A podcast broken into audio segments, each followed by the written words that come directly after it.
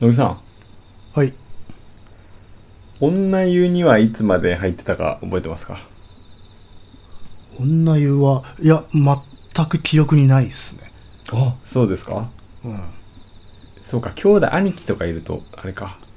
多分、女湯に入っていた時期はほとんどないんじゃないかな。へ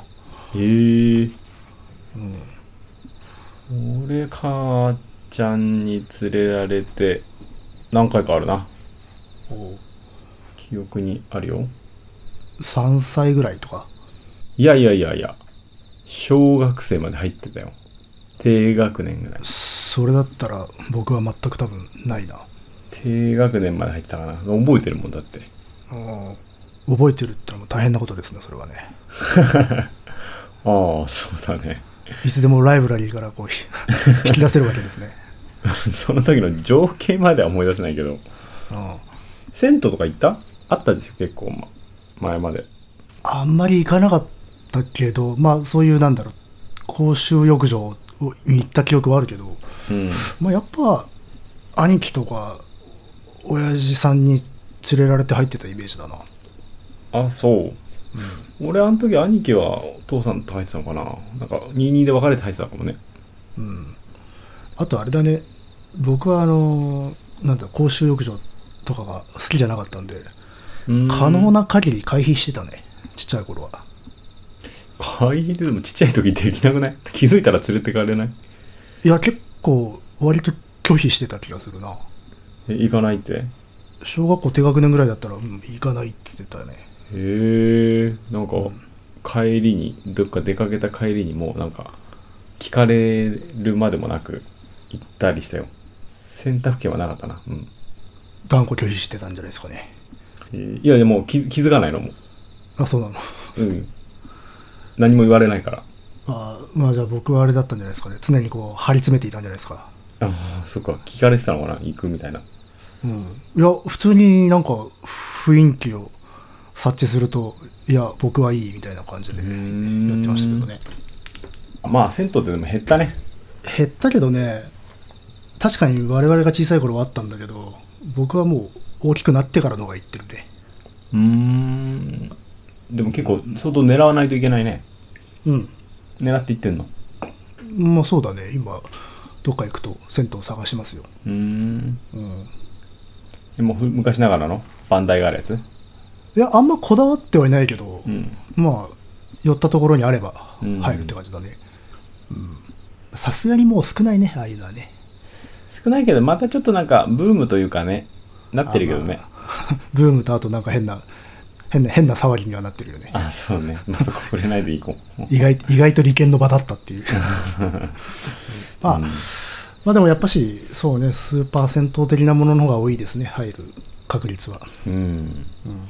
そうね。昔あれだったねダニエルさんとあのー円山山梨の円山行った時にさうん。あのー温泉の出る銭湯に入ったよねああ、いったいった。あれはいいねうん。価格が銭湯だからねあでも結構あるよねああいうのってうんあの観光地とか行くとねあれがねうん僕の中では一番最後のそのなんつうんだろう昭和的なうん銭湯らしい銭湯うんだった記憶だね、ああそうなんかあれでしょ出たとこでおじさんがスイングの練習してたよねなんかねそうそうそうあ のーはあのいわゆる腹巻きをした 腹巻きをしたおっさんがゴルゴルフのスイングの練習をして いてでその場で感情っていうねそうそうそうあすごい置き忘れられた ような時空がここにあるなっていうあれ時間ギリギリだったからねゆっくり入れなかったけどねうんまあでも楽しかったけどね楽しかったねあれはね、昔あれ友達ん家がやってたんだよね俺銭湯銭湯うおうそれはすごいなかなかいそうでいないへんうん駅前だよしかもえ、えあそこの駅ああそう銭湯あったっけ銭湯あったんだけどうんだって幼稚園まで俺ねたまに行ってたんだようんで小学校入ったら銭湯なくなっててその隣にその友達、仲いい友達ん家があってここ銭湯前あったよねみたいなこと言ったらあのうちがやってたんだけどうんもうなんか潰して駐車場にしちゃったんだよねみたいなこと言ってたあーもうちょっとそっちの方が割がいいとあとさあの駅の前にさでっかい駐輪場みたいなのいっぱいあったでしょ。うん。あれ全部そいその人んちの。ああ、地主さんか。そうそうそう。しかも駅前のね。なるほどね。うん。じゃああれか、あの、銭湯はその余った土地でやってたぐらいの感じなのかな。そうだね。うん。多分ね。それかまあ昔からあったんじゃないでもあれ。ああ、うん。た土地も持ってたと。うん。そうそうそうそう。あの辺は地主だらけだからな。ああ、家大きかったな。中庭のある家だった。なるほどね。うん。それでこう、あれか、バンダイにも座れたっていう、いや、 座ったとは言ってなかったよ。 そうか、絶対そういうふうに言われてただろうな。ね何回も言われたと思うけど。お前、お前あれだろ、バンダイ座れるんだろうっつって。 ねでもまあ、バンダイってでも入り口にあるだけだからね。まあ一応ほら、昔のやつだったらね、うん。両方見れるちかょあら、ったけどね。うん。なるほど、なるほど。あそこの情景は覚えてるな。でもまあそんな風景ももうなくなったな。そうだよ。うん。さあ、えー、っと、じゃあ、今回もとりあえず参りましょうか。えいえい。はい、カエサルの休日です。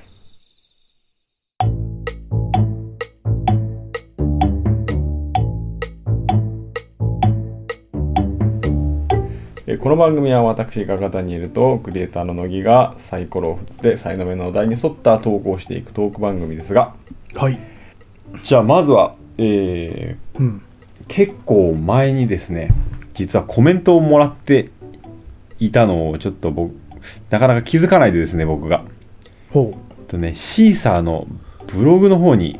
う。お直接ねコメントをいただいてたんですね こっちはね、油断してますよ。 そうなんですよめったにこっちはコメント来ないんで、なのでちょっと紹介するのが非常に遅れてしまったのですが申し訳ないですね3月そうそうそう3月ああ、3月か。うん。せっかくなので紹介させてもらおうかなと思います、はい、お願いしまえっす。とねルナルートさんという方ですよほい。はい。えー初コメント失礼いたします。メリーさんの回、面白かったです。確かにメリーさんが横浜を背負ってしまうということに違和感があるというのはその通りだと思いました。横浜という街はそういう女性を生み出してしまう背景を持っているということも言えると思います。それがなぜなのかは分かりませんが、歴史的にはお涼さんに始まって、お吉さんもメリーさんと、えー同じ構造を持っているし、それぞれ明治、大正、昭和という時代が生み出した横浜の幻想だったと思います。それは人口都市である横浜だからこそなのかな。他にそういう都市ってないですからね、不思議な街です。というコメントをえー3月にいただいておりました。ありがとうございます。ありがとうございます。紹介が遅くなって申し訳ないです。遅くなって申し訳ないです。気づきませんでした。はい。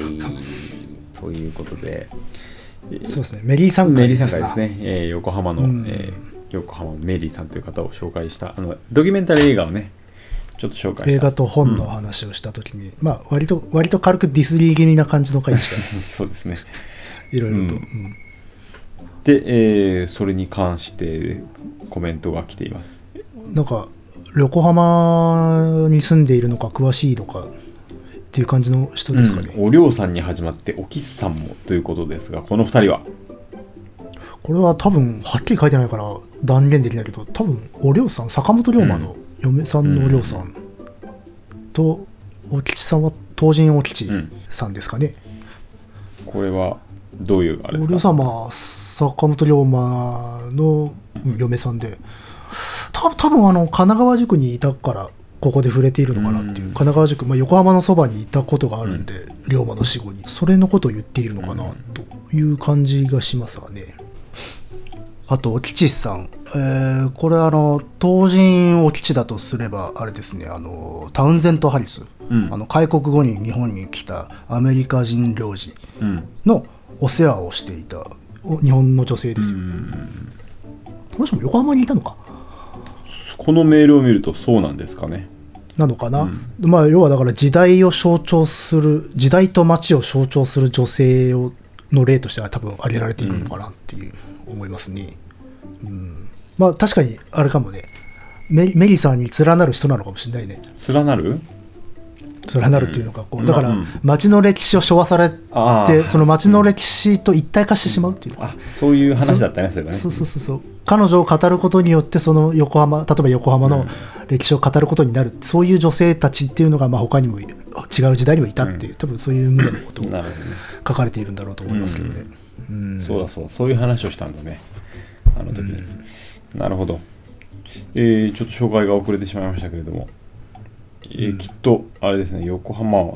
住んでいるのか結構教養の高い方なのか。ありがとうございます。ありがとうございますね、聞いてくれているかな。結構あれだねあのー別でもあの横浜在住であるとか横浜が身近な人のなんかこうリアクションっていうのもね若干もらったんですけどあ、そうなのやっぱし、うん、あの街並みを思い出しながら聞いたとかね、うん歩きながら聞いたっていう人もいておーあそれはありがたいなと思いまそうすか、ね。どっちかっていうと僕らは門外漢なんですけどねああ、 そうだね。ううんんまあ、隣お隣さんぐらいの人って感じなんで、うん、逆にネイティブのよ、ね、横浜住みの人からするとどういうふうに思うのかなっていうのが気そになるれとこ気ろでにすねなるな。特にあの、しかもかつ海側そね、うそうそう、右側に住んでい る海側方のたちのね。僕らと大差ない横浜市民もいますからねうんそれ今の僕じゃないですか。あそうそうそうそう あの文明開化度でいうと大し大して差はないっていう、うんなるほどなるほど、またねコメントいただけるとありがたいですね,、そうですねまあコメントは、まあ、どこでも募集しています。シーサーの方でも、ツイッターの方でそうも。ですねまあ、なるべくあれかな。えー、Gmail の方に送っていただければ確実に紹介しますな、すぐ。そうですね、うん、ということで、お待ちしております。お待ちしております、はいえー、っと、前回もちょっとお話ししましたが、えー、サイノミシステムをちょっと変えようということで、うんまあ、サイノミを固定にして、うんこれから振っていこうっていうことなんだけど、うんまあ、これまでいただいた、えー、才能目があるので、うんそれを今回、えーテーマにしてさらっと取り上げていこうということですな大掃除っていうことですか ね掃除って言ってもちょっと聞こえがまた良くないけれ ども消化 全部聞こえ悪いん だよ、全部やめた方がいいようん、なんだろあうのまあ一つ一つね取り上げていこうっていう感じだなはいはいえー、っとね今入ったのが、まあ、新しいのも含めてうん音楽プログレ風切り楽しみな映画うん欧宗教うんあとデッサンドローイングうんとあと幕末ですねうんうんということでこれを今日裁くんですね可能なんですかそんなこといや可能可能でしょ可能なんですかいや だってそこは乃木さんがどれぐらいのウェイトをかけるかにもよるけれどもいやいやいや僕だけじゃないですようん特に別になんか話している話これ話そうっていうのを準備してたわけじゃないからな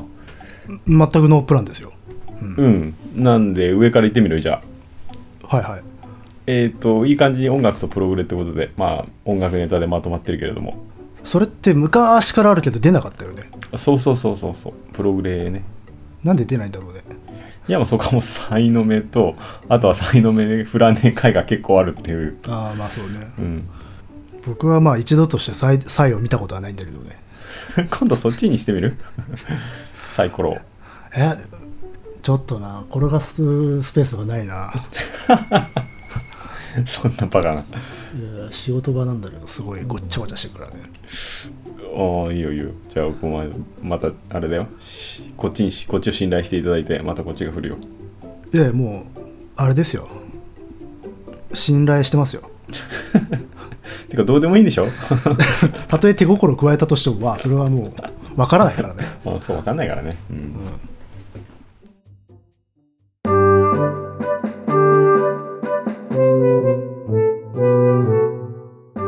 えーと、じゃあ、音楽、プログレ、うんまとめていく音楽。まとめちゃっていいんじゃないですかねそうね。なんなんでプログレっていうん目が入ってるんですかねこれはなんかずっと前にいただいたんだよ確かだよねいただいたっちゅうことは何か多分文脈があったんだよねなったのかないやまあでも話したんじゃないちょっと軽くあまーなんかプログレとか音楽ネタを話したからプログレは聞くよみたいな話をしてるのかな多分そんな聞くよとは言ってないな好きだよねでもねまあまあまあうんうんですね好きだけれどもこうまあ俺はプログレっていうジャンルに絞ってこう広げていくとか幅広くプログレを全部抑えていこうっていうんじゃなくてまあ本当に好きなバンドがたまたまプログレだったっていう感じかな僕もそうっすよあの別にジャンルとしてすげえ好きとかではなうく、んそうそうそう、プログレバンドの中にいくつか聴いてるのがあったってだけかな、そういう感じプログレって分かりにくいからねあのジャンルとしてはそうだね、うん、なんて言っていいか分かんないねとにかく長いとかしか言えないよね長い変拍子うんコンセプチュアルっそうだねていうところ以外では意外とあの特に王道のプログレなんてさ意外と普通にロックだしで音は、うんそうそうそうまあ、あとはちょっとなんだろうなまあちょっとスケールとかはちょっと特徴はあったりするけどさ、うんそれもバンドによるしねっていうそうそうそうあのーねクラシックの手法を取り入れてるバンドがあったりとかうん、まあよくわからないねだってでほらクラウトロックジャーマンプログレとかになってくると僕はどっちかさ、そっちの方を聞いてたけど、うん全然違うしなっていう、うんうん、僕は割と王道のイギリス系が多かったと思うけどダニエルさんはあれですかピンク・フロイドですかそうだねもうピンク・フロイドだよ俺は僕はやっぱりクリムゾンでしたねどっちかって言ったら、うんでもあれだもんねうんピンク・フロイドもまあ普通にロックだしねそうピンク・フロイドはサウンドはねうん特にそうそうそう、まあ、長い曲もあるけれどもうんすごくなんかねものすごく複雑っていうわけでもないし、うんうん、そうね結構まあだからピンク・フロイドっていうとああロック好きな人なのかなって感じだねプログレ好きというよりはあそれそれはあるかもねうんっていうふうに言われるなどっちかって言ったらクリムゾンの方が様式美とかだったりすうるんし、そうだねうんクリムゾンの方がそう強いねあとあれだね僕はあのこの時代のあのープログレだけには限らないけれどもアルバムのアートワークが一番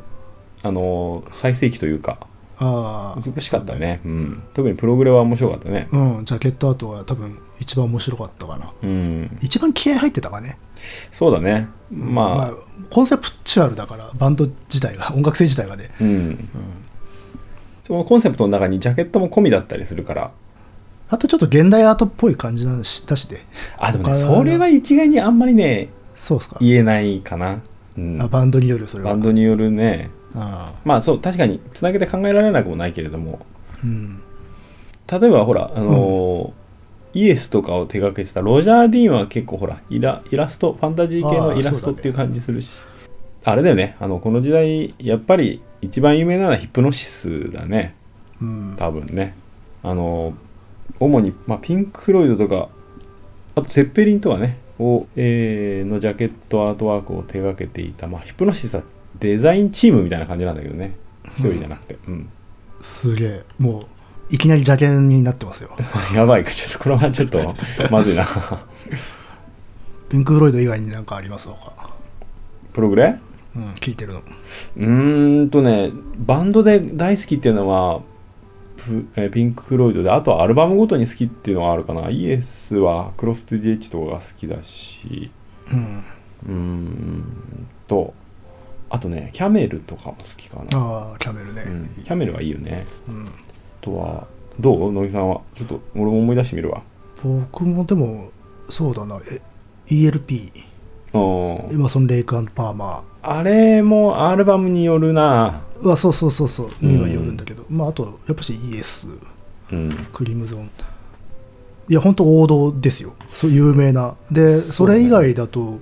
あのドイツの方になりますかねうんそタンジャリンどんなあータンジェリンドリームとあかタンジェリンドリームはいいねカンとか、うんうん、ですかね、うん、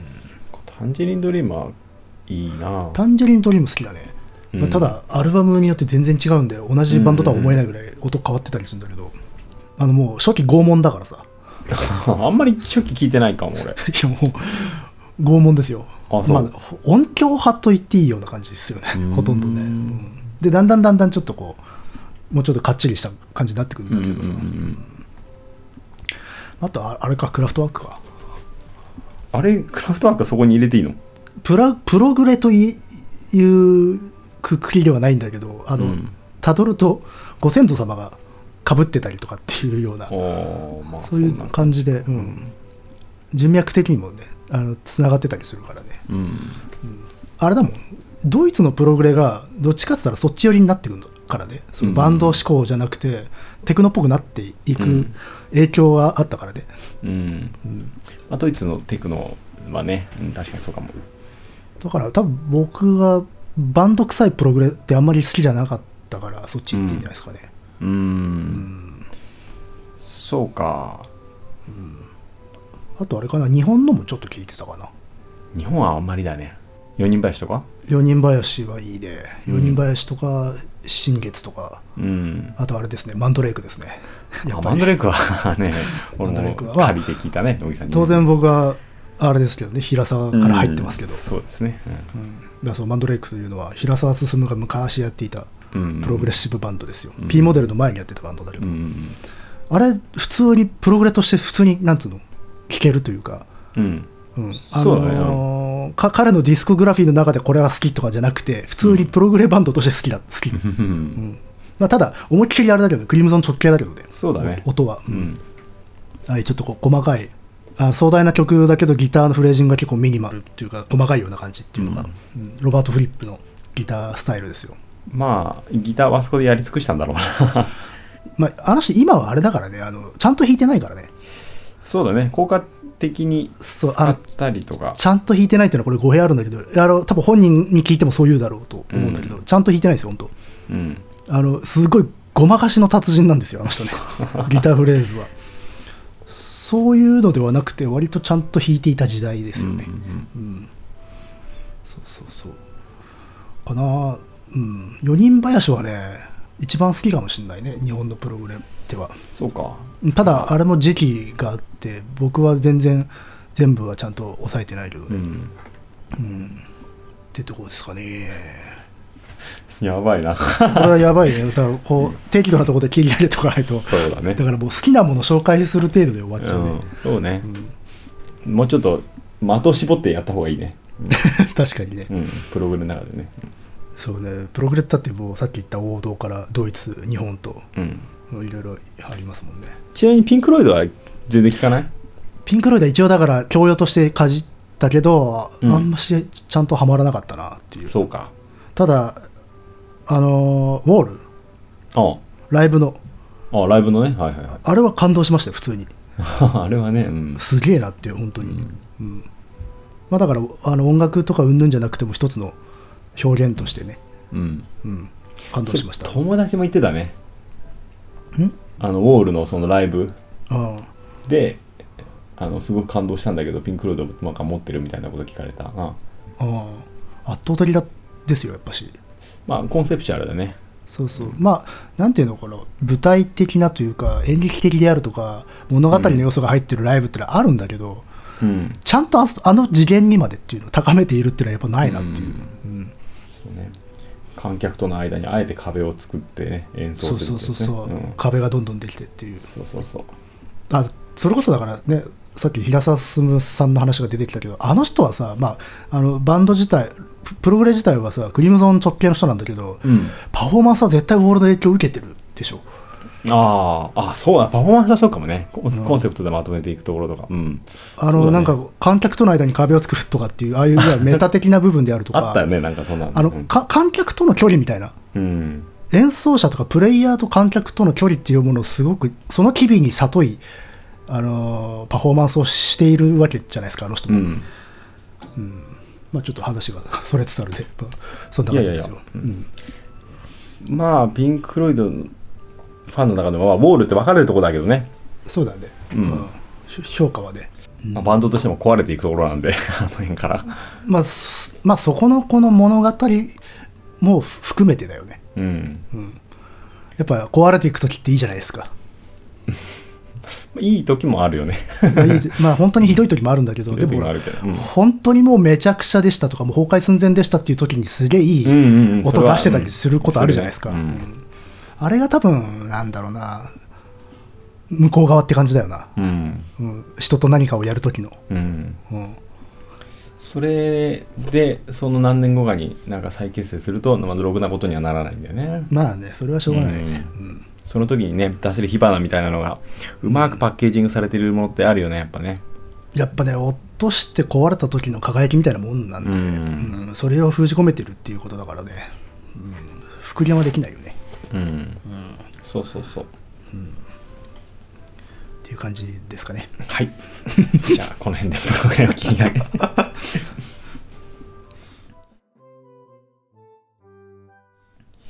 えー、封切り楽しみな映画は何かあります封切り楽しみな映画ああ、うんちょっとタイムリーなんですけどうんこの間あのね押井守の新作がアナウンスされされましたねああそうですかもう、あの全ここん然と作ってなかったんじゃないですかえっ、と実写映画とかは作ってたんだけどあそううん、ようやくアニメーション長編アニメーションうんただ配信公開みたいな感じで書いてあったからうん、えーおどこかでかけるのかそれともなんか配信サービスで流すのかそれは分からないんだけどでもまあ多へえ分ちゃんとしたアニメはほんと久しぶりじゃないですかそうだよね、まあもう本当押井守といえば乃木さんが学生時代、あのイノセンスの話をたくさんしてくれたのをよく覚えてますけどいややっぱぼぼ僕らの世代というか、まあ、僕うもんあれですよね、フォロワーの一人ですようん でこん今回のその新作のねよ予告がされた時にやっぱこう長年のファンほどみんな期待しないっていうところが いいですよねうん、そうだねその気持ちはわかりますなあの原作脚本うん総監督うんなわけですよでもうんう原作脚本監督っていう時点でもう長年ね付き合ってきたファンたちはまあじゃああれだなやべえなっていう そういう生割と半分生温かい目ででも確実に見に行くんですようね、んうんっていうまあそれがファンだよねファンですよあのー乃木さんが割とえっ、と熱く作家と作品について語ってくれた割と最後の人かもねだあおしいさんし押井宮崎じゃない宮崎駿の話ってそんなしてないでしょでもいや結構してるよあそれはあれじゃないかな風立ちぬぐらいの時じゃないかな風立ちいやこれまでの作品もねあるあるあそうですかよ、うん、作家性ってことに関してね作品というよりはうんうん、そこはあるね。アニメーション系系ではね。うん。うんで学生時代は特に推し作品って感じだだったかな。まあまだこの乃木さんがたあのうん 他人の作品を見て心底感動する気持ちを持っていた時代 のえ今だってありますけどねなんかねでもね一時以降ねあれだねそういう感じではなくなった気がするよ。まあ大学ぐらいからじゃないですうか、んそうだね。まあなんでしょうね単純に感受性が落ちているのかあるいはなんかこう自分の中に何かベクトルができていてそれにはまるものがあまりないからっていうのがあるのかうな、んそうね割とこう若々しいあの童心に帰ったような感じで語ってくれたの、ね、数少ない作家の一人だねもしいはねうん僕はだってパトレーバーとかすごい見まくってたもんね、あそううん、俺見てないんだよね1と2あの劇場版の1と2うんうはもうやっぱし金字塔ですよねーんあのー僕は戦争映画の話をたまにしてたじゃないですかうん知ってた戦争映画で一番好きなのパトレーバー2ですからね、あそうなのうん、あでも確かにその話をしてんのもえっ、と、ちょっとこれあれだけどね微妙なところでせパトレーバー2は戦争映画じゃないっていう人もいるわけようんちょっとどんな感じなのそれも正しいんだけどなんでかっつったら、あれは戦争を描いた映画じゃなくて戦争について語ってる映画なんでうんだから競技の意味で戦争映画なんだけど講義の意味では戦争映画じゃないっていう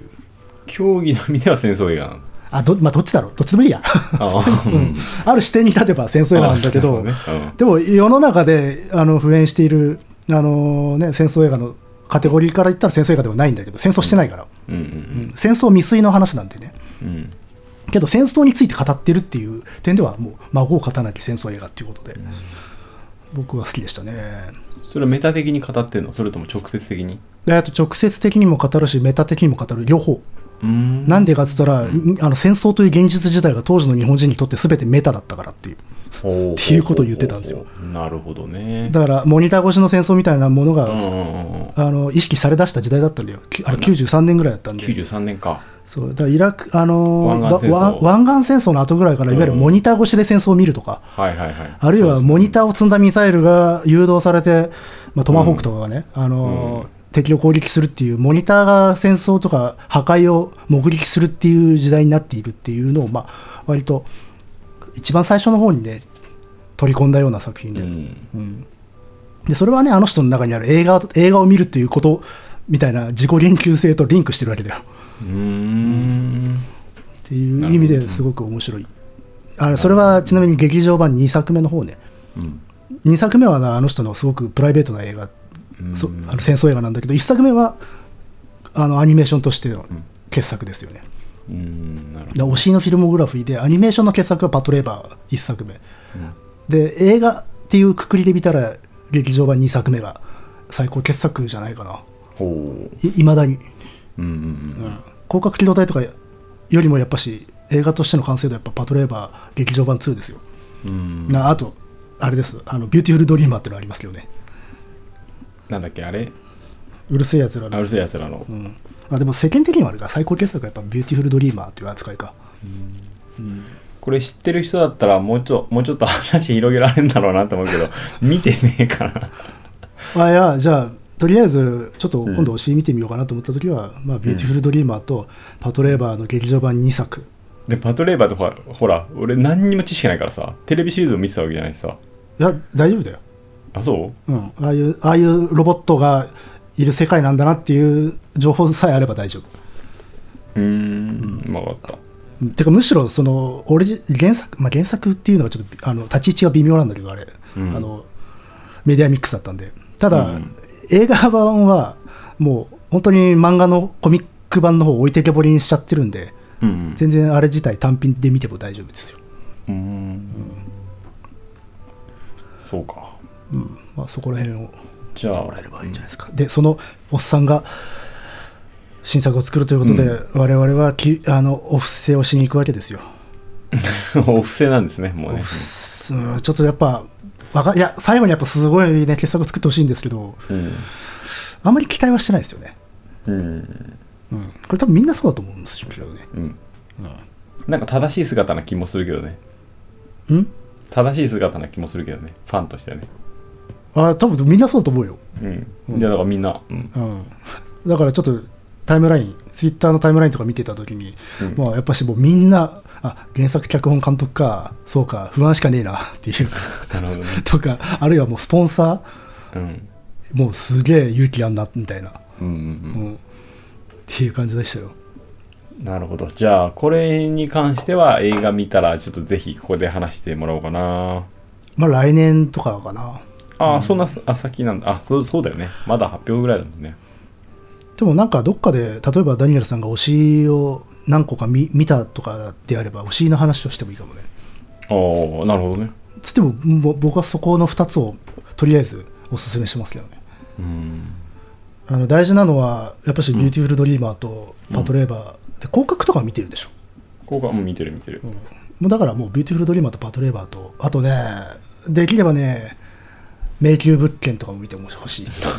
初めて聞くんだけどこれは OVA なんですけどねおう何 OVA ってオリジナルビデオアニアニメーションああのビデオでだけ出たっていううーん映画館ではやってないやつなんだけど、それのね短編をいくつか作っててその中に「迷宮物件」っていうのがあるんだけどこれがね、一番ねおしいさんおしいさんってこういう人だよねっていうのを一番語りやすい作品で、うんこれ面白いですよあそうもうスーパー省エネでもうどれだけ省エネで面白いももの作れるかっていうことにチャレンジした作品だと思いますよ、それなかなか面白そうだなでそれうまくいってますこれっうーんてことあとは「天使の卵」ですねそれ見たよいややっぱダニエルさんはね天野義高が好きだからうん拷問でしたでしょ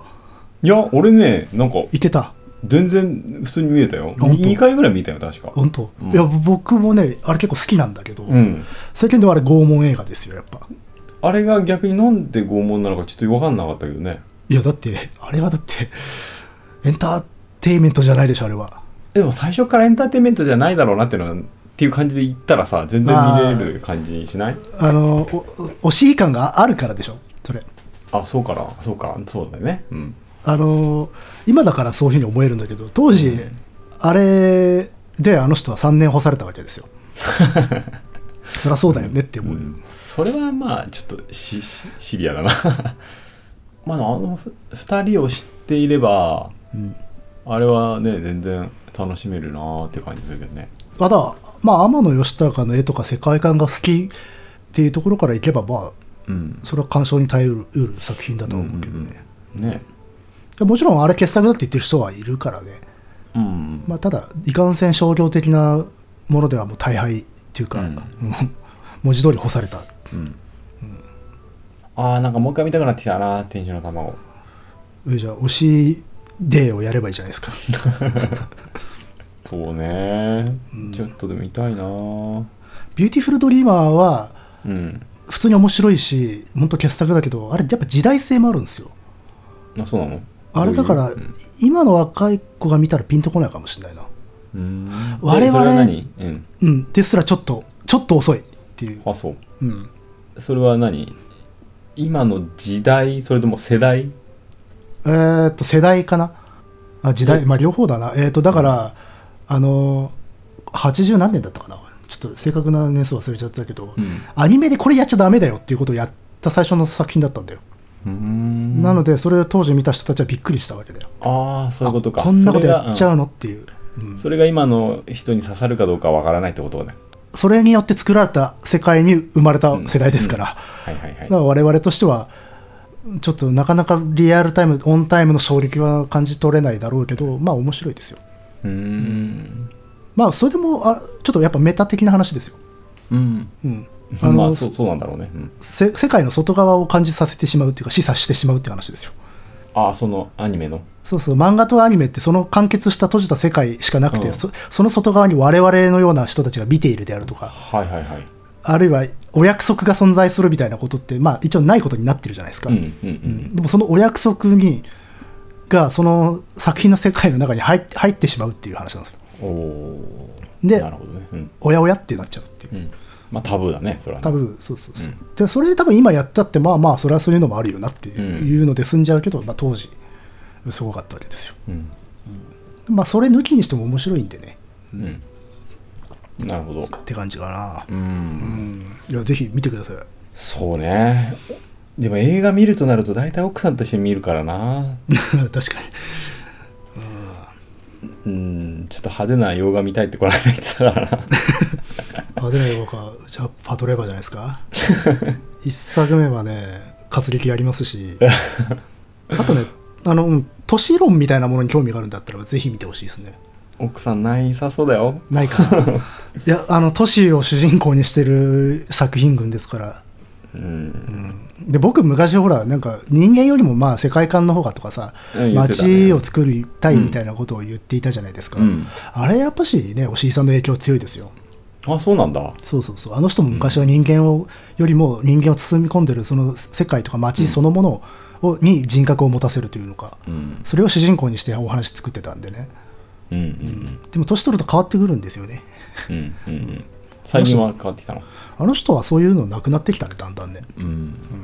でも今まで人間をちゃんとやってこなかったツケっていうのは来てるなとは思うねああそうかそれはあのスカイクローラで明るみになったあスカイクローラーは面白かったけどでもその今までちゃんと人間をやろうとししてこなかったことのツケが逆にすげえ初々しさにつながっていてそこの精神さとか整列さが僕は好きだった気がするんだけど、なるほどね、逆にそれがいい作用として働いた珍しい例かなじゃそれ僕にとっ てね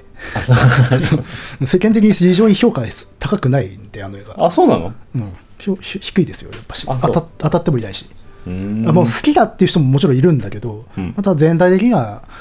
まあ、たるい映画だねっていうふうに言われてるね、っあそううーんていうところですかね、んあダニエルさんは何かあります風切り楽しみにしてるあないです ねあ おうそうですかだってもうさ、映画なんて何が封切りされるか分かんない俺あ情報は、うんそうないないないそうか、うん谷口さんあれだもんなツイッターとか SNS もそんなに見てないもんな、見ないし、う、うんん。わかんない。わかんない。完全もう豚清掃というかこう 世の中のこととは無縁に生きてるんですねあ そう。ラジオでさ、ほら、たまにやったりあすそるけうどラさジオ、うん、声だけじゃ、なんかこれ誰だろうって思っまあ、主演誰々とか言ったりするけどさ、あそのラジオね、限られたやつと、あとアンパンマンとプリギュアぐらいじゃないですか。あアンパンマンプリキュアはまあねなんつうのか職業的に見なきゃいけないっていうか職業あの親という職業で としてああ、ううんん、いやそれこそああれかアトロックとか聞いてないのかえっとね、今日、初めて聞いたかな。あああ、3回、2回目ぐらいか。うん。あれでちょっと一応最新映画を紹介してるじゃないかあ、映画のコーナーは一切聞いてないですね。あそうなんですかあああ今日なんか、今日はなんか、パンツの話をして、のちょっとだけ聞いたぐらい。パンツの話 そうそうそう。まあ、なんでも言えないです。なるほど、まあ、じゃあとりあえず「風切り」は楽しみにしているのは僕は押井さんの新作ですと、はい。じゃあ僕はその表を楽しみにしてます。うんこれは確実に見に行って多分お話もするかと思いますはい。ただその前に押井さんの話もしたいなとは思いますうん、うん、そうだね。そう、推しの話を一回して、で、映画っていう流れがいいかもね。そうだねああ、なるほど、なるほど。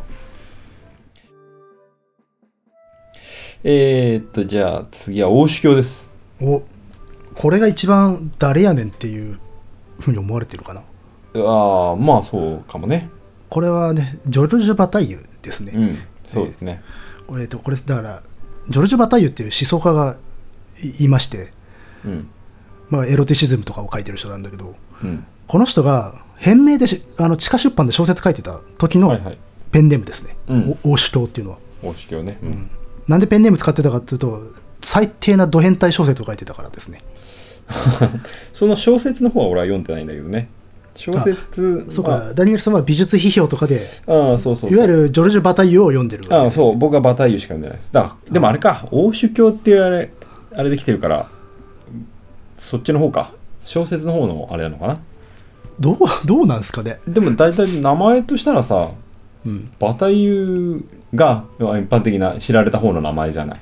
そうですねでもあえてこうバタイユじゃなくて欧主教でメール来たってことは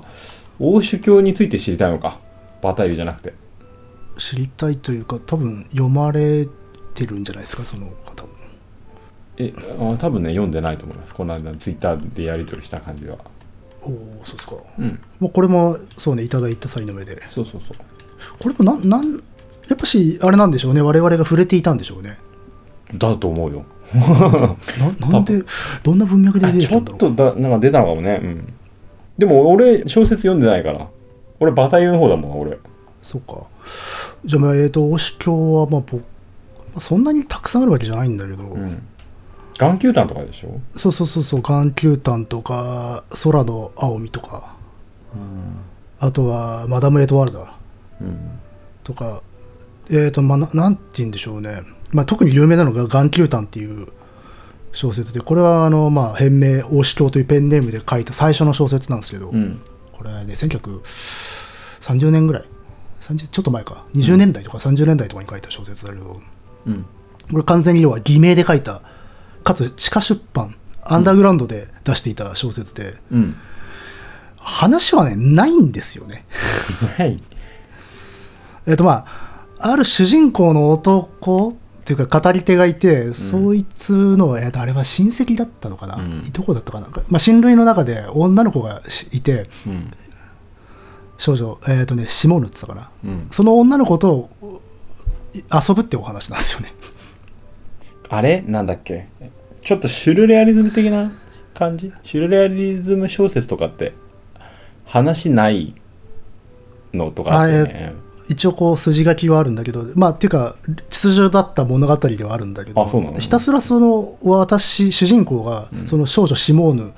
とにこう付き合わされる、の遊びに付き合わされるんだけど、まあ、その遊びっていうのはまあ基本全部まあ指紋なんですよ。ああああはいまあ、まあ、セックスであるとか、うんただ変態的なセックスであるとか、あるいはこう、まあ、糞尿うんを使った遊びであるとか、荷を使った遊びうん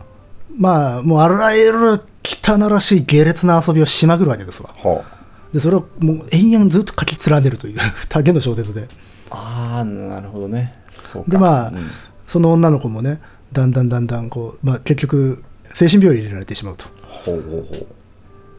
でも、病院の中でも彼女はそういう遊びをし続ける。うんあるいは G 行為をしたりとか、うん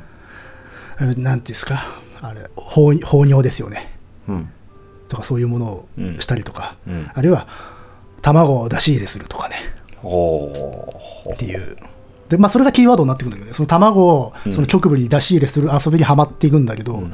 最終的にとんでもねえものをそこに入れてしまうっていう話です。とんでもないものなんだろう、あ、こあこれネタバレでやべえ。 ネタバレはない100年以上前だけどいや、ネあタ100年経っていねえかうんや、これもうこの時点で多分わかると思うんですよ、何入れたかって。い何やタイトル、ああそうかそうかでもこれで、そのラストシーンのもう衝撃しかない。もう覚えてるのは。あそ あそううんまあ、だから、なんつうのかな、もう無無意味なんですよ。無意味なほど下劣っていうもので、うんそこに何かこう、例えば崇高な何かを描こうとか、う例んえばエロティシズムのある種の曲北を描こうとかうんっていうことではないんですよね。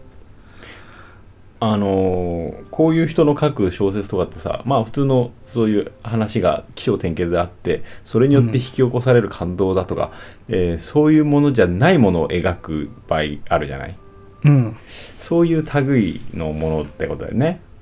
そうだね。建設的な作品、外に向けて何かをそういうものを表現しようということじゃなくて、自分のために書いたものなんでしょうね、自分のためだから、あの、ある種のリハビリ的に書いたものだと言われてるわけですよリハビリこの人うんうんまあ、だから自分の中にある何かいろいろなこうカルマであるとかあるいは精神的なこの調整が取れてない部分であるとか、まあ、そういうものをこう帳尻合わせる調律的なことのために何表現しているんじゃないのかなっていう、ああじゃあまたカフカとはまた違う感じまあ、やっぱカフカは外に向けて何かを描こうとはしてるじゃないですかうん、けど多分眼球団とかっていうのはそういうことじゃないと思うんですよね、うん、自分のバランスを取るためってことじゃないかなと思うんだよ、うんでねしそういうなん自分のために書く小説っていうものはね面白いですよねおおうん他他なんかある自分のため いや僕あの 世の中で出回ってるものでそういうものを感じたことはあまりないですあーやっぱしそれはやっぱし何がしか外側に向けて表現はしてるんだけど、んこれは徹底的にそれない気はしますよね、うんあのーなんだろうすんごいストレッチしてるみたいな感じうんな魂のストレッチをすげえしてるみたいな感じをん受けるんですよね、伸びきって伸びきってその先にでもの伸びきることがあれかストレッチの場合はうん、だからこう例えばだからすごく硬直してしまってる部分うん魂にもそういう筋とかひだみたいなものがあってそれをなんかこう解きほぐすある種のリラクゼーションとして書いてるのかなっていう気はするんですよねじゃあ何がしか本人の中ではねエキセントリックコンセントリックで うまく呼吸をしていたところがあるのかね僕はまあただそもそもそういうつもりで読んでいるんで解釈をしていないわけですよ、うんうん、そもそも解釈できるのかもしれないんだけれどもそういうものだと思って読んでるっていうことは解釈したらそういうものではなくなってしまうんで解釈自体、自分の中でも拒否してますよ、うんうん、まあでも珍しいかもねそういう実験的なものとか、特にこの時代とかね多かったと思うしさ、ほら、あうんのダリの映画とかもそうだしうんでもそういうものってあれだもんね外側だもんね完全にねそうだね、うんいやだからよく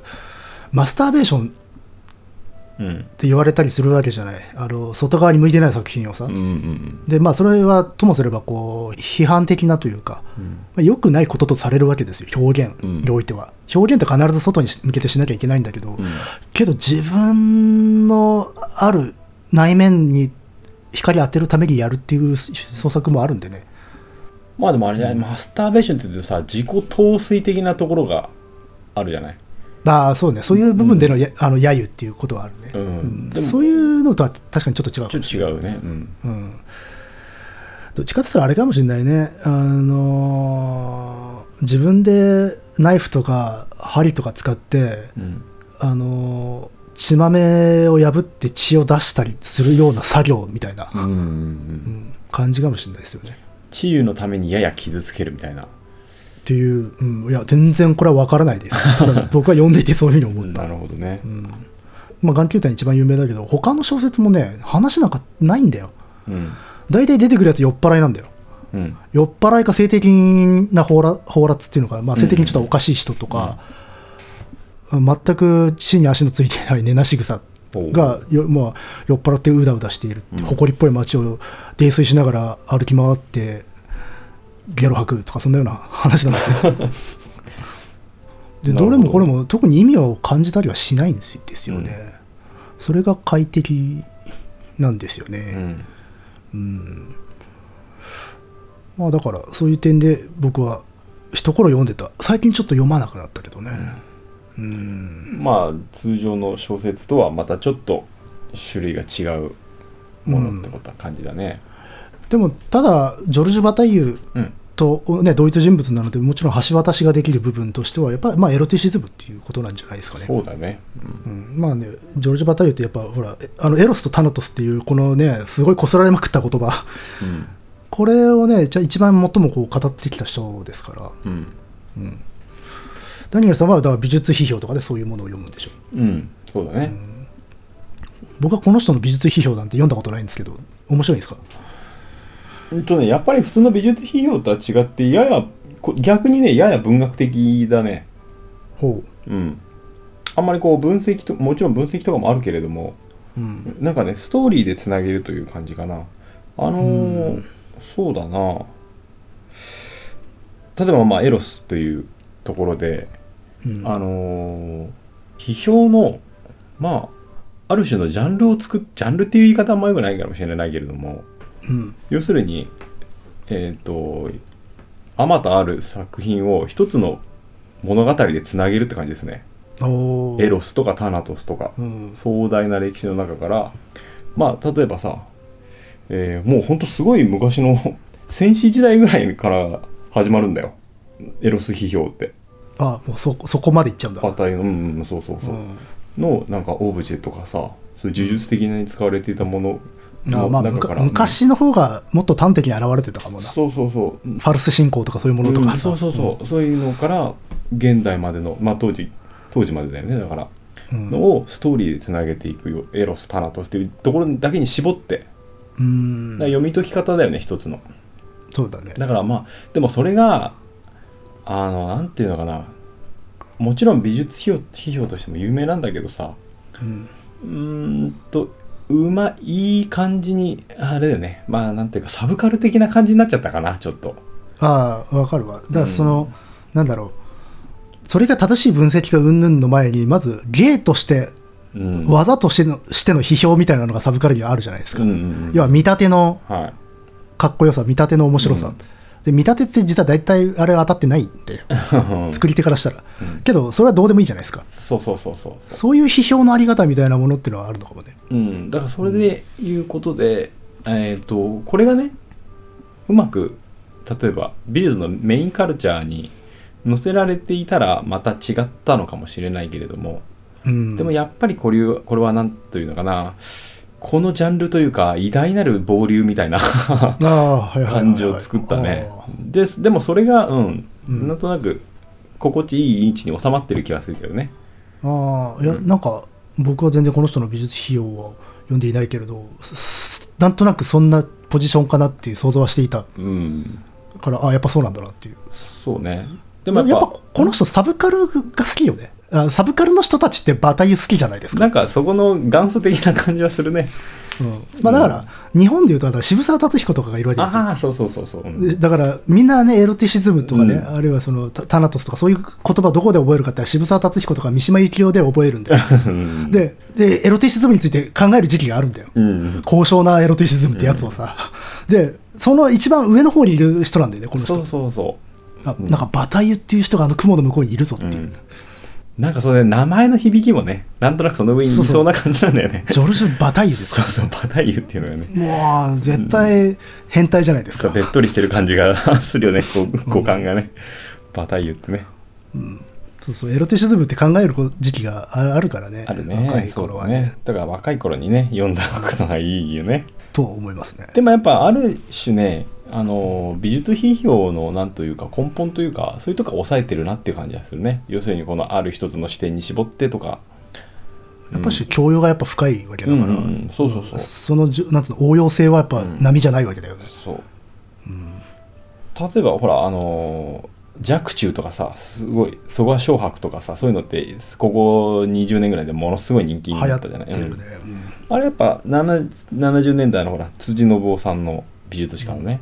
が基礎の系譜としてさほら岩佐又兵衛とかさうんああはいはいはい三節とかあの辺を基礎の系譜というジャンまあじこれこれも難しいけれどもで体系化したというかそうそうそう体系化して紹介したことによっていろいろとこうつながってそこにストーリーができるわけじゃない一つのそうだねでそれがまた90年代になってスーパーフラットとかにつながっていくわけでだけれども、うんそうやってストーリーでね体系化してつなげていくっていうのはまあやっぱ大事というかさうん基本だよね、うん、だから本人たちがそこのそのストーリーストーリーの流れの中に属していた意識があるかどうかじゃなくてそういう流れを一本仮定してそこにみんないたよねっていうそうそうそうまあ、見なしていくっていう,、うんっていうことよねそう年表批評的なっていうのかなというのか、うんだからあれだよねあのそれこそ国吉とか又兵衛とかさ蘇我諸白若冲なんて、あの信じられないかもしれないけれどあれだよね完全に忘却されていた時代があるからねそうねうん、うん百何十年ぐらい前はパッとしないとかさ、そうそうそうそれがねこうやってさつなげていくことによってさ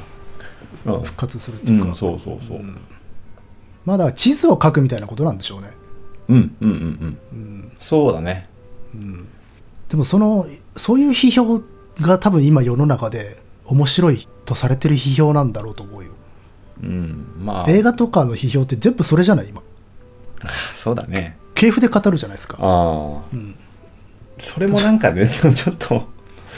あれだね面白くない部分もあるけどねああまあだから例えば、蓮見さんみたいにほら表層批評って言ってもうん映画の中で語られてることだけでその映画語れよっていううん気持ちはもうあるわけですよ、うんやっぱり出てきちゃうよねうんけどやっぱし今批評とか言われてるのって全部系譜の話だから、これはこの流れでこの絵作品の影響下で生まれたものでこの監督はこういうものものを作っていたからこういうのがあってっていう話をするっていうことが批評ってことになっちゃってるじゃないですか、うん教養だよねそうだね、うん、そうなんだよねそれまあどうかなっていう気もするけどまあ批評ってでもそういうことなんなんだろうな今ではそうだと思う多分でそれが多分面白いとされてうる、ん、うんで僕は単品で語ってほしいなっていうのはあるんですけどねうん、そういうのはあるね僕もねだから固有名詞を使わない批評っていうことを前これ話したかなちょっと話した気がするこれもこ,、うん、このラジオで話したのかなあのー長島優さんってあのブルボン小林っうんうんていう人があの映画をそういう本のえ映画感想うんうんあの要は固有名詞を使わずにか映画を語ることができないかっていうようなことを言っていてそれがすげえやっぱ皮肉が効いてんなと思いま したよ昨今この時代に対してうんそうだねみんなそうやって固有名詞で喋ってるからね作品のこうと、んだからそれは非常に好感も持ちましたねやっぱちょっとそれ俺も読んでみたいな小説も固有名詞使わないで書こうとするからな 説明だけで終わりそうな気がするなあだから日常でよく見るんだけど名前知らないものとかあるでしょあるあるあるあるでそれを小説に登場させるとき普通調べて書くんですよ調べてるあの人調べないうんうん何々みたいなやつって書くんですよおーでも何々がこういう名詞になっちゃうじゃんあだから我々が普段知っているレレベルの言葉で置き換えて説明をするんだけど、そのものズバリの固有名詞は書かないなぜなら語り手はそれを知らないからだっていうことを遵守するって言って、それと同じような姿勢でえ映画とか作品の感想を述べるっていうのは非常に美しい態度だなと思いました、うんなるほどあそうそうあえっと思い出したあの「ゆうこちゃんの近道」っていう小説の中であのピンチハンガーが出てくるんですよはいはいはいでピンチハンガーの名前知らないか ったわけですよあそしたらたちょっと正確な描写忘れちゃったけど、ピンチハンガーという言葉を一切使わずにそれを変竹林な説明の仕方で描写してたんですよねおおでそれをあの大江健三郎がすごい褒めてたのでそれはすごく誠実だって言ってたうん、まあ確かに誠実さはあるけどね。で僕もすごい誠実だなと思ったけど、うん僕は調べるなって思ってうん。書いちゃうだろうなと思ったけどでもそれを書かないっていうことがその人の世界なんだよね、うんまあそういうのはあるよって、うんまあ書き手が浮き彫りになってくるよね。うん。うん、でもそういう思想が、でうんそういうなんか批評とか感想にも現れているんだなって思いました、はいはい。ちょっとバタユと関係ないあの王室教と関係ないですけどうん。批評という点ではい。やべえ。はいはいまあ、大式をこの辺にしとくか。この辺にしときますかね、えー、次はデッサン、ドローイングか。おこれはちょっと楽しみでしたよ僕は何これはだってもうねダニエルさんのデッサンですよ、デッサンか。でもデッサンってさ、うんどうなのあの、映像とかさ、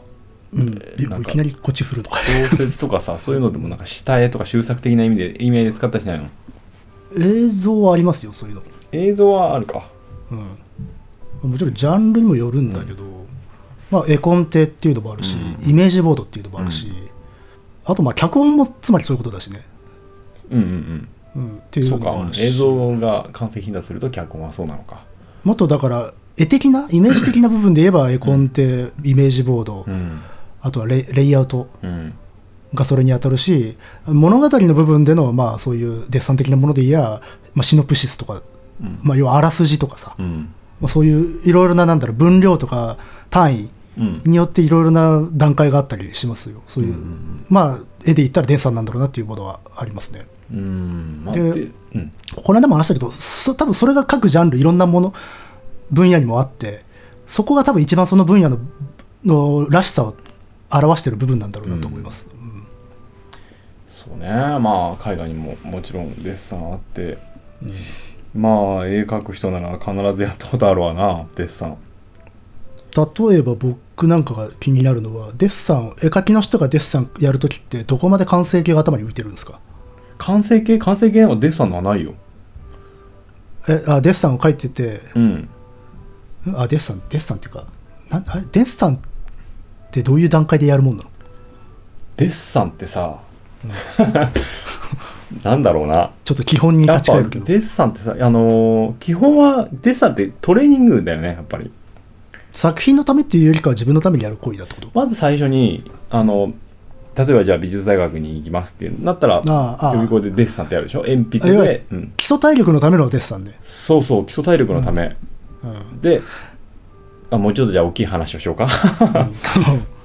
えー、まあ、修作とかいうことかなじゃあ。 あだからちょっと言葉の定義はうん。曖昧になっちゃってるんではっきりするとさっき僕が言っていたことっていうのはプリプロダクションですよ修作だね。そうそうそうでも、海外におけるデッサンってプリプロダクションではないよねじゃあ、プリプロダクション的な話でいこうか。それもちろんあるよ。両方あるのか両方あると思う。でも意味合いが多分時代によってそれ全然変わってくるとは思うよ。そうかあちょっと言葉をんまた固有名詞をたに頼ってしま った要は本番完成、あの一つのある作品を作るための最初のスタートとしてうん。つ作り始めるものうん、はいはい。としてのデッサンとそうじゃなく完成形があるわけではなく、まあ、さっき言った自己鍛錬とか、うん自分の技術の基礎的な部分をこう、の素養を高めるためにやる訓練としてのデッサンと2つあるよねってい二うつありますね。うんで僕がさっき言っていた映像でいうデッサンはっていう話はあれ全部プリプロダクション、うんあの本番があってっていうか完成形があある上で作るものであうんうるんうん。そうっだていうねとこ。ろですね、そうだね。うん。どどっち今、多分さ、今、デサも、あの、時代によって多分意味合いは変わってきて、今見れるものでさ、ほら、例えば、それこそ、ルネサンス期とかさ、うんうん、それ1 5 6世紀とかのものはで残ってるものはほぼほとんどあれだよねやっぱ修作が残ってるよね本番のための本番のための完成を目指すたそめうの、完成を目指すための、うん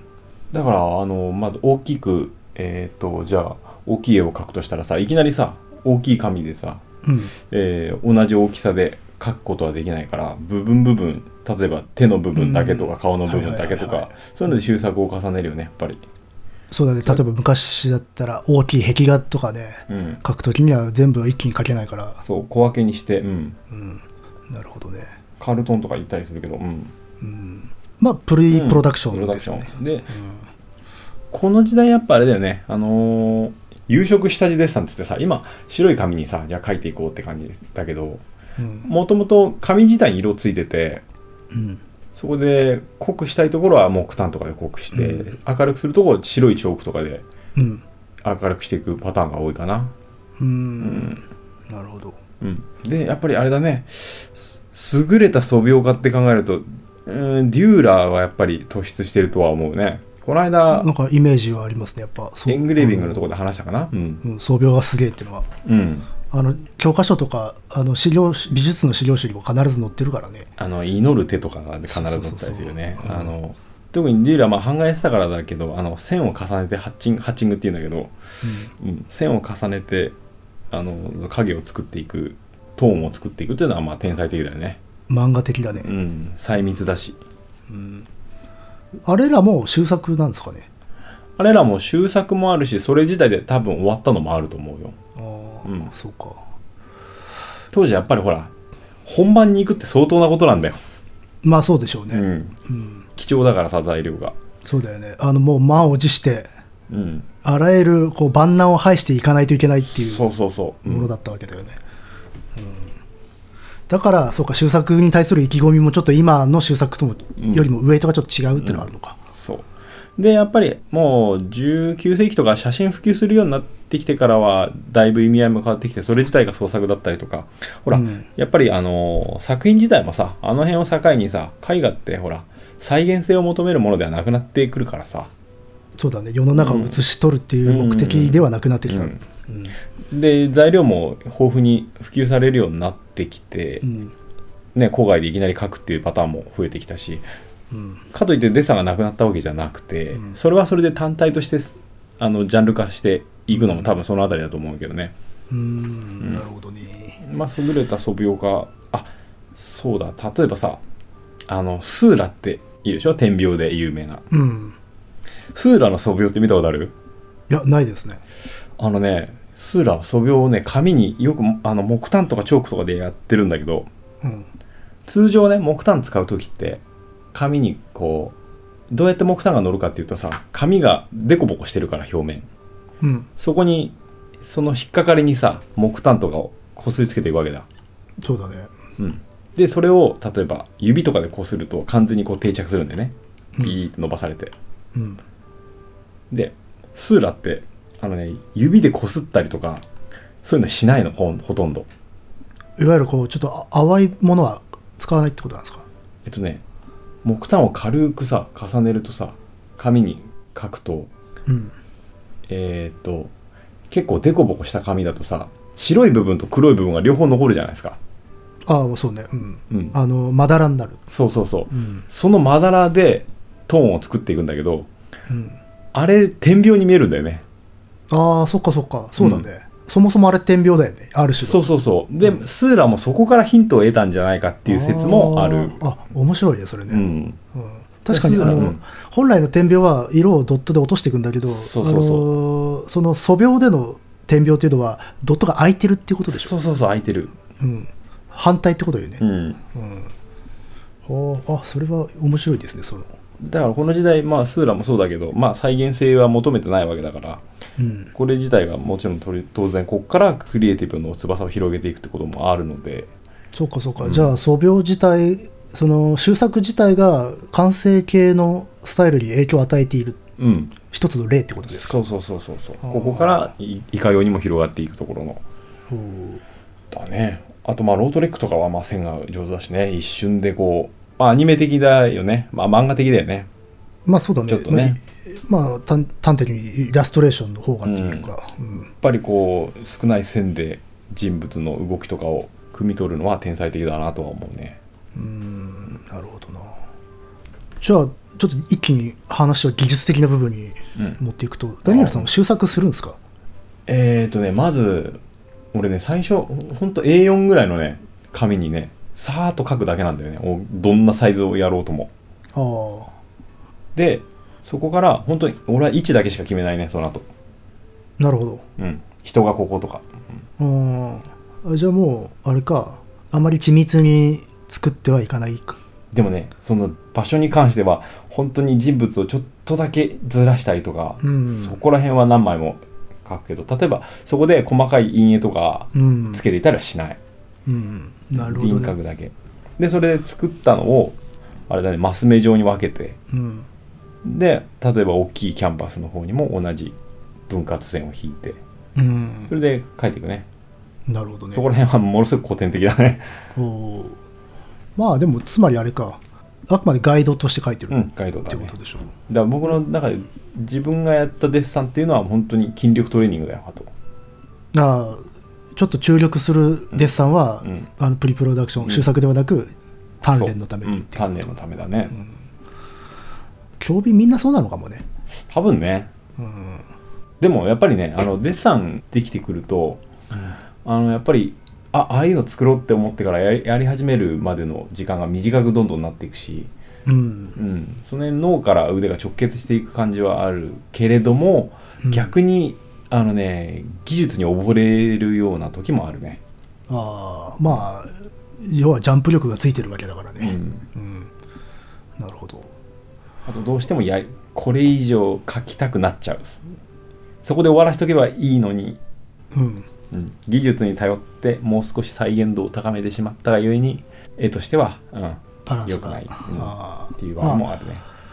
そうだから僕なんかはよく修作的なものとして多分根底であるとかいろいろなうんイメージボードとかを見たりするんだけど、いつも考えるのはそういうものを作るときにそれのが緻密であればあるほどやりにくいんですようんうん大雑把すぎてもダメなんだけど、うんそのどこまでやるかっていうのが厳然と決まっている人のコンテとかを見ると非常にやりやすい、うんうんうん僕自身は書くことあんまないんだけど、うんうん遊びが残されてる方がいいんだ。えっ、とね、根底が根底である、両文において、ちゃんと書いてほしいっていう感じかな。うん単純に、それは、その、例えば、鉛筆で書いたりとか、ペンで書いたりであるとか、あるいはパソコンとかで書いたものでも、それが完成形じゃないので、うんそこから叩き台にして起こした絵が全然良くならないこともあるわけだよね。うんうんうん、だから、やっぱしガイドとしてとどまってくれている方がありがたいっていうのはあるよね。だから下手でもいいんだよね。うんうん、でもやっぱ超絶うまい人とかいるでしょ。超絶上手い人はいるんだけど、でもそういう人たちは絵が上手いのか、コンテを描くのが上手いのかっていうのは違う能力で。そっか。また別ベクトルか。で、コンテ描くの上手い人っていうのは、どこまでじあの情報量入れればいいのか、あるいはどれ以上入れてはいけないのかを知ってるので、うん。それのさじ加減は、特にほら、コンテを一番ちゃんと描く業界っていうとアニメーションなんだけど、うんアニメーションの人たちが書くコンテっていうのはやっぱしすげえ大雑把だけどちゃんとつかめるよね、うんもちろんその中でもこううまい下手とかああるんだろうけど僕はやっぱし門外観でたまに向こうの人たちのコンテ見るとやっぱすげえなと思うっうんていうのはあるんでねだから修作ってすげえ実は難しいんだなと思います詰めすぎてはいけないあのもう最後までイメージができちゃってるからもう完成形に近いものを書くっていうのは一つの能力かもしれないけど、うんそれ人に渡すと結構大変よっていうそうだね。うん絶対同じにはならないから。ならないし、しかも仮に同じにしたとしても、実は色ついて動いたら面白くないかもしれないっていううんこともあるからね。そこら辺な共同制作の難しいとこそうだそうそうそな。う俺はやっぱ無理だなそういうの。一万円として面白い、よくできているものだからといって、それがね、動かしてみたらいいとは全然限らないからねっていう。ただ、情報量のセーブですね、やっぱし。うん多分一番重要なのはそこ、そこのコントロールって多分ね、こっちの世界で絵の上手い下手以上に大事なことなのかもしれないですね。うんっていうのが、僕が持っているある種のデッサン感みたいなところですかね。なるほどね。やっぱり全然違うな。やっぱまあ違うでしょうね。ねああんまり見る機会はないのかそういうのはプロの、うん。んデッサンうん、コンコンテとかさデッサンとかそういうのあ、画家のコンテンツってことあ違う違う違う違う映像畑のとかいや、仕事で見るよ。いやその何仕事で一緒にした人じゃなくてさうん。大御所とかさあ、いや、え偉い人だったら出て、あの、コンテ集が。あ例本え当にば、うん、宮崎駿とかだってコンテ集出てるし。宮崎駿な俺も見たことあるけどもうちょっとなんかあれあそこまで大御所になると出るなっていう感じがするんだけどさは、あれかな、コンサートし。あーあの人は細密すぎる。あそううん。あの人は本当にね、色つけて動かしたらもうあの人の映画になっちゃうっていうレベルまで書き込まれてるんで、これは逆にやる人たちしんどいかもなって思っちゃうな。うんそこから遊びが入れられるんだろうかとは思っちゃううん。けど、まあ、でもそれは監督のスタイルだからね、もう完全に出来上がってるんだ、だからこういうふうに作ってほしいって言って書いてるコンテだから、ただあの人、もともとやっぱし、ね、絵学んでて、漫画家だった人なんだよ。うんうんだからそういう点でコンテがああいうふうになるっていうのは、まあ、生い立ちゆえかもしれないね。うん。うん。そそこら辺の有名な人たちのコンテは割と出版とかもされてるんで見やすいですよ。ああ、そう。うん。勉強にもなるしね。うん。宮崎駿が多分一番読めるんじゃないですか、コンテ。うん。コンテ集が一番出されてる多分監督さんですよ。あ、ちょっとコンサートしての見てみたけれど、ああ、確かにこれはすごいですね。バカみたいにうまいでしょ。うん。うん、僕は知り合いでそっちで環境の仕事をしてる人に聞いたときは、ちょっとやっぱし他の人たちが個性出す余地がちょっと減っちゃうっていうことは言ってたかな。まあだから完全にコントロールするんであれば、そそういうコンテもありなんだろうなとはう思う。ん。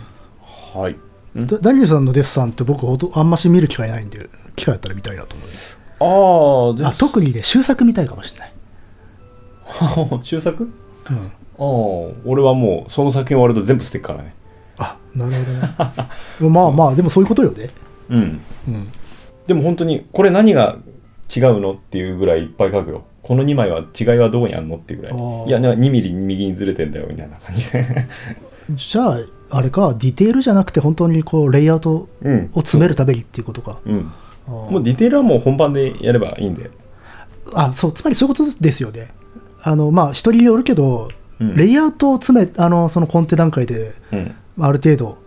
定めて、うんうんうんまあ、ディテールは本番ですよね。そうそうそう。俺はね。僕もそうですよ、制作,、制作工程うは、ん。うん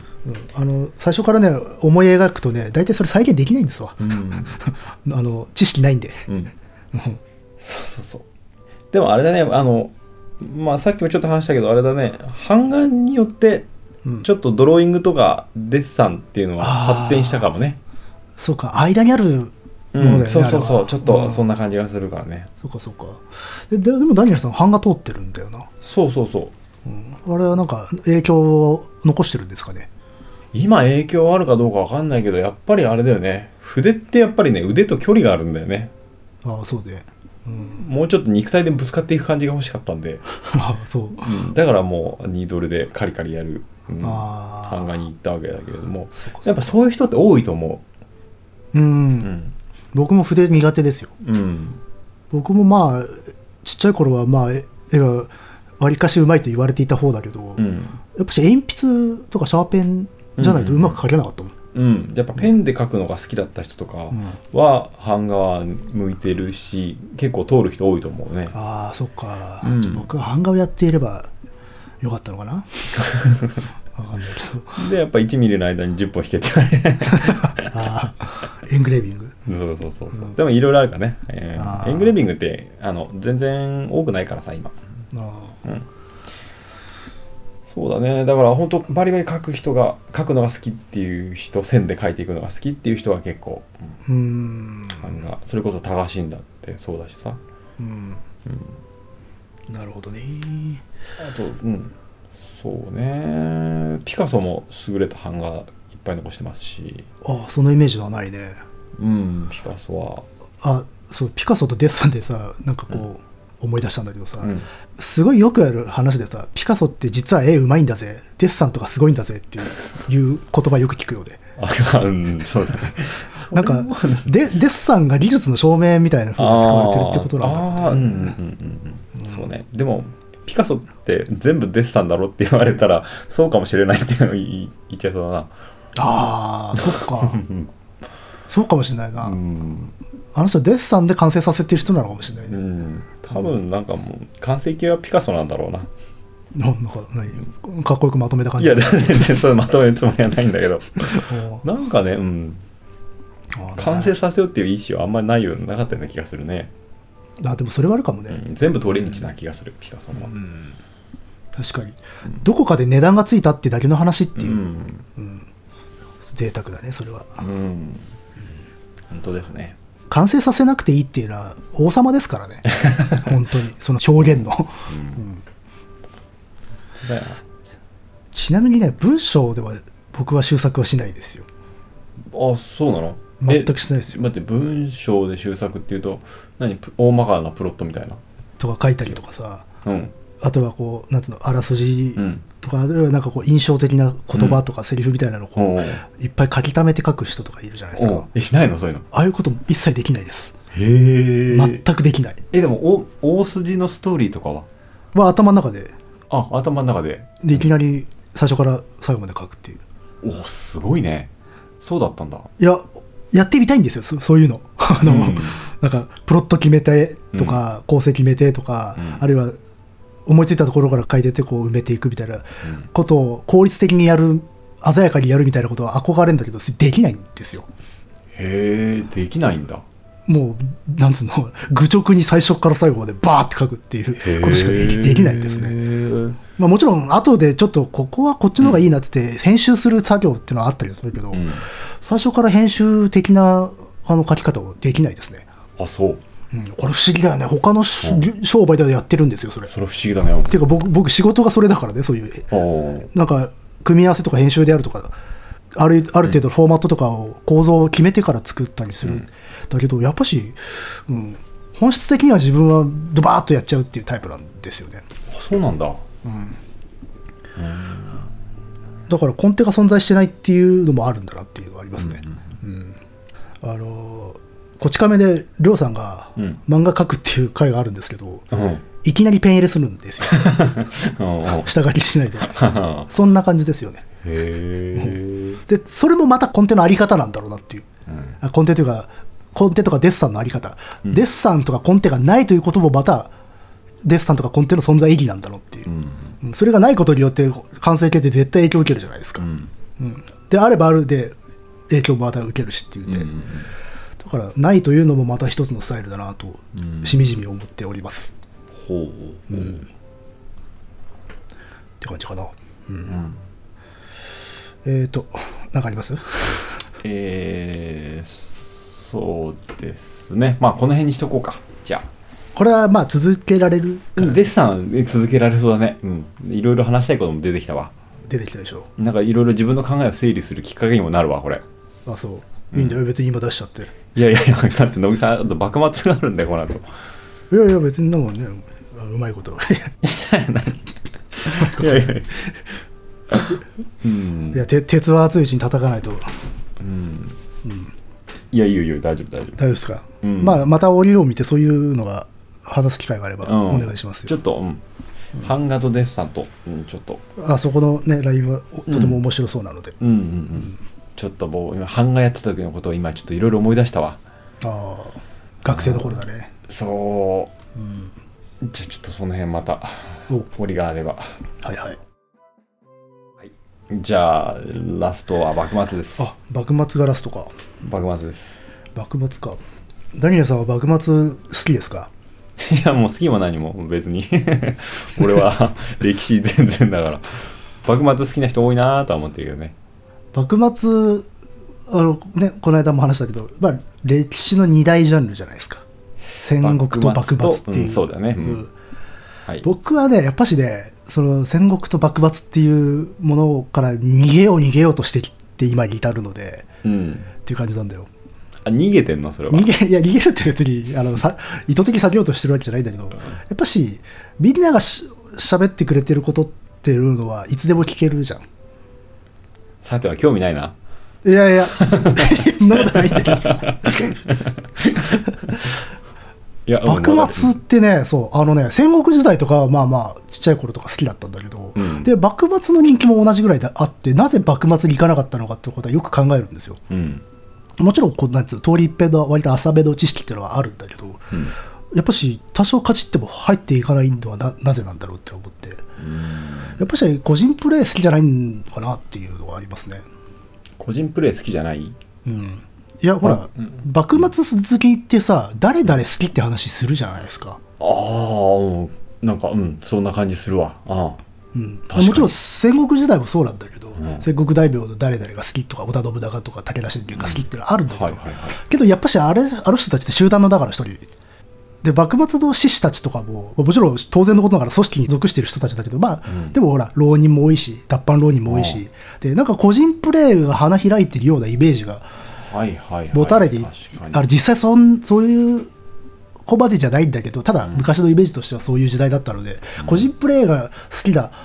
人たちが行くっていうジャンルのイメージあるね、ううんんだからサッカーで言えばさだからチームプレーを楽しむかあるいはね、好きな選手ので足技をプレーを楽しむかっていう違いみたいなとこヨろーでロっッパサッカーか南米サッカーかみたいなていうのはあるのかもしれないなっていうのは思いますよね。確かに幕末ねこのメールくれた方もなんか吉田松陰吉田松陰がっていう、まあだ大体だから幕末好きな人って誰かが好きだよね。そうだね松陰好きとっていう気がかするんだよ龍馬好きとかね、うんいるもんね、そうで戦国時代も当然あるんだけどただ戦国時代の中中にはとにかくあのあの合戦が好きとかそういう人が結構いるんですよ、うんうんうんうん人物ではない部分の、まあ、愛愛好者も結構いるので、まあ、もちろん幕末もあるのかもしれないんだけど、でもどっちかって言ったらそういうのが強いのかなっていう、まあ、個性のぶつかり合いをが楽しいっていう時代なのかねっていうそうねうん、まあ考えがぶつかるっていう感じかねたただそれゆえにやっぱ英雄志観になってしまうってところはより強いかもなとは思うね、だから坂本龍馬が過大評価されてしまったとかってのもあるわけじゃないですか、まあ、過大っていうと怒る人もいるだろうそんなことはないっていう人もいるし、ただまあ割とそうね学問的な感じで言うとあのもうあの人一人でなんか全ての時代を変えてしまったみたいなのはちょっとそれは言い過ぎじゃないっていうだからほら教科書でさ坂本龍馬を外した方がいいんじゃないかと提言した人たちがいたりしてさいはいはいはいそれに対してものすごく怒った人たちがいたでしょあうんあの金八先生とかがはいはいな微妙なところじゃないですか実際、うん、っていうね、俺はもう詳しくは全然わからないけどそうですげえ大事な時代なんだけどね何なんだろうなってことで、僕はあんまり向かないのはなぜなんだろう逆にえっ、となぜ戦国とかうん、あっちの室町とかに向いてったのかねやっぱ外国人だからじゃないですかえ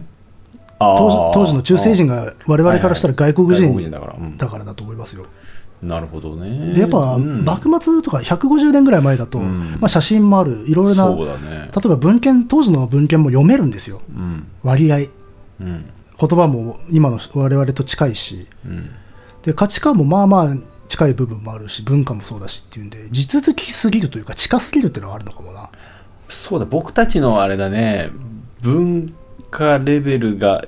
レベルっていうかあのあの時代に始まったものがギリギリつながってる時代かな明治の初めぐらいがうんだっうんて最近ですよ本当うんうんそれこそ我々のひいひいばあさんぐらいだったらもうえ江戸あひいひいばあさんどうだろうなぐらいだったらありえるのかな、江戸江戸生まれってひいひいばあさんはありえるかひいひいばあさんいやどうかな例えばね戦争太平洋戦争うんが、まあ、1945年のさ8月15日に終わるじゃないですか、うんあの時にその終戦を決定した内閣の時の総理大臣って鈴木貫太郎って人なんだけど、うんあの人確か江戸生まれですよはそうですかへ江戸のね最後の年生まれじゃないかなえだと思うんで、まあ、本人はもちろん明治人だけどねうんあの青春物心心ついた時はもう明治だったんで、まあ、明治人なんだけど生まれたタイミングとしてはもうほぼ裸に生まれているので、でもそんぐらい近い時代なんだよなっていうまあそうだね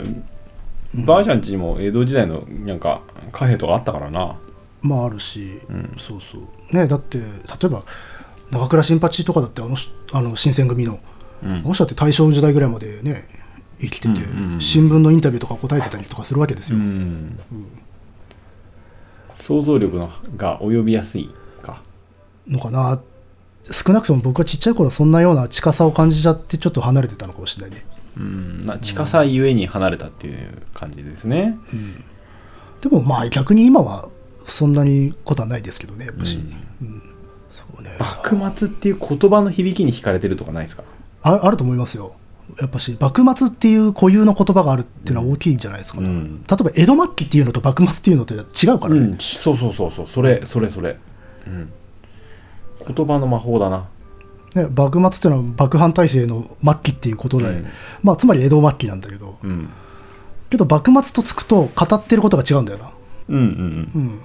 何が好きな歴史で何が好きなのって江戸,、ま、江戸末期だねっていうのと幕末だねっていうのってはちょっと違うんだよね多分、うんあの幕末っていうなタイトルが付けられてることも大きいと思いますよ、うんその一つのジャンルとして確立した、うんだって他だって幕末って言えば幕末だもんなうん。幕末。えだって鎌倉幕府が滅んだねそうだ1333よね年あたりだってまあ幕末っちゃ幕末だし、幕末じゃ幕末だね。室町幕府だってあれ1573年 幕末ですよ、幕末だね。うんっていうまあまあもちろん当時の幕府が幕府と名乗っていなかったっていうのは大きい違いはあるけれどもね、うん。そうねえっ、と新選組とか好きで すか無理やり振る僕けえど僕好きなわけあると思いますえないですよねないですよね。僕から新選組って聞いたこと多分ないと思いますよ。ああそうか剣友伝説刃で存在を知りましたけどね。あ懐かしいね、 そうかそう幕末広いしな新選組もありゃ坂本龍馬もありゃ、あこの間聖子丼もやってたし、うん。そうだよ。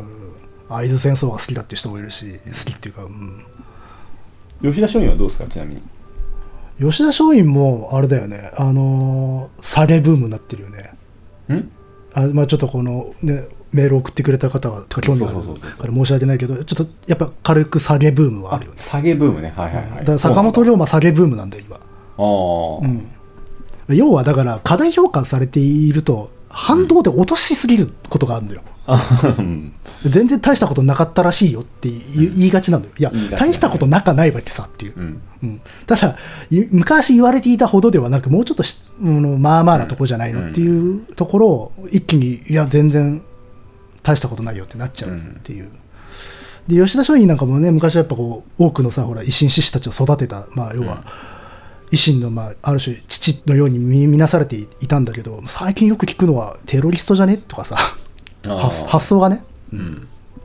まあ、要は手段選ばないようなんところであるとか、あるいは直情傾向というか思いついたら何でもどんなや乱暴なこともやっちゃうっていうところで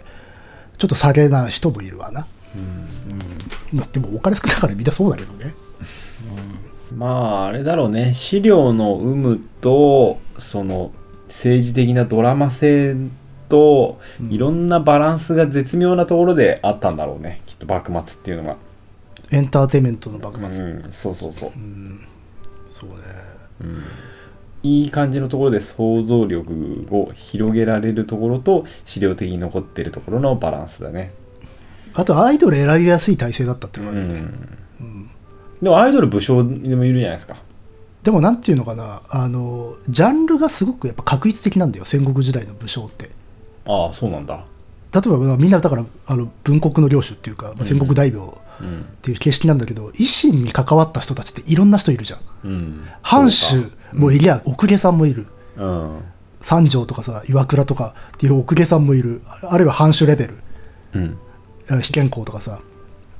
ねあのまあ殿様ですよもういるし、あるいは中級中下級のあの藩士うん藩で仕えてる家来たち、もう下手したらあとはもう脱藩浪人とか、うんただ坂本龍馬なんてね脱藩してるで西郷隆盛だって、まあ、出はそんなに高くない中華級のさあの薩摩藩士だったわけでしょうんそれとあるいは慶喜といった将軍とあとは奥家さんっていういろんなところ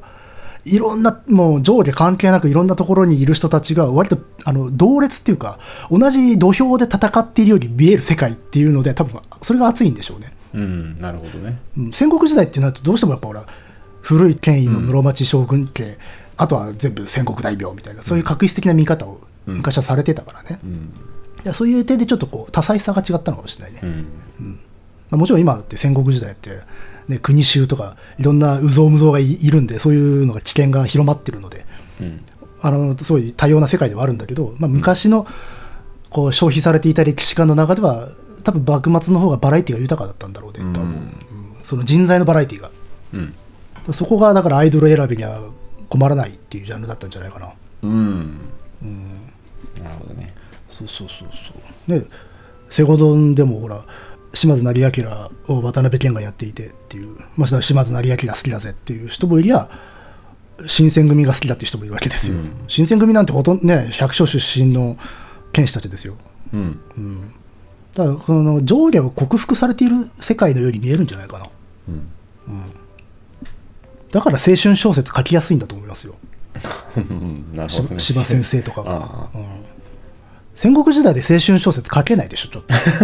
ちょっと青春は無理だろうな。でも幕末だといけるでしょ、いける気するでしょ、うんうんうん。うんまあ、てかいける気がするのは司馬さんたちが作ったからねそのフォーマットをね、うんでもそれが書きやすい世界観下地があったってことでもあるからね、うんって感じかなっていう感じで、えー、幕末に関してはこんなもんですかね。な僕があまり好きではないということのの言い訳をし続けたっていうな感じになってしまいました。話すいでません申し訳ない分かんないですけどねうん。明日突然好きになるかもしれない よく分かんない人たちがなんかもぞもぞしてる時代の方が好きってのあるんですよねうん。うんまあそんな感じかなはい。うん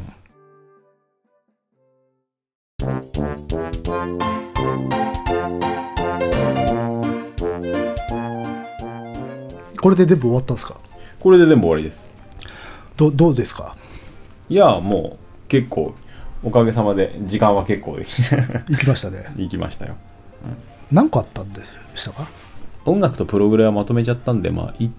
2、3、4、5個ですね。おおでもすげえな、うんこの5個ね普通に全部消化ししてたら何年かかったんだろうってとこ本で当すよですよ。ちょっと薄く薄くなってしまったところもあるんですけちょっどと申し訳ないところあるけれども。でもまあ逆にちょっとこれからもまあ出てくるかもなといううん。うん気配もありますので、そうね、うん、そういうのもありありますね。で、まあ、これからの才能目なんですが、おおそうそうそうそれはえーっと、最初の方にあった、なんかこう、お互いが最近見たものや聞いたものっていうのは、ちょっと復活させたいなと思います。うんうんうん。あとは、乃木さん、そのなんか歴史関係の入れとくえレギュラーにするんですかそう。やっぱほら、歴史系はやっぱ聞きたい人がやっぱり多分、リアクション見てると一番多いんじゃない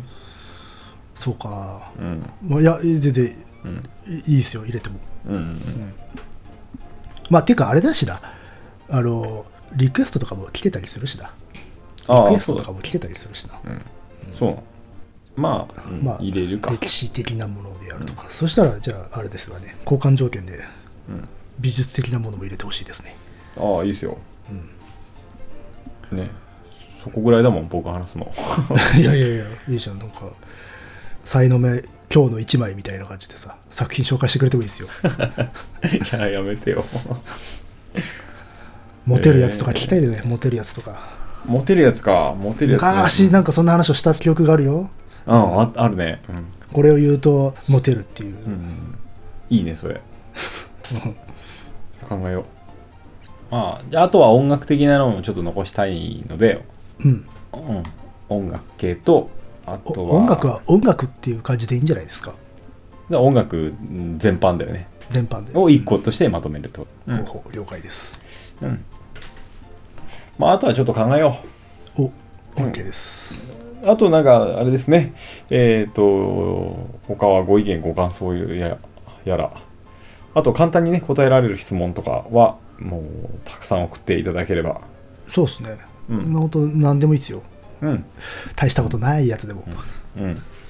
もしかしたらそこから広がるかも広がるかもしれない速攻で答えられるようなやつとかね。そうそうそう、速攻で答えられるやつねうん。つう感じでうん。今後はやっていこうかなと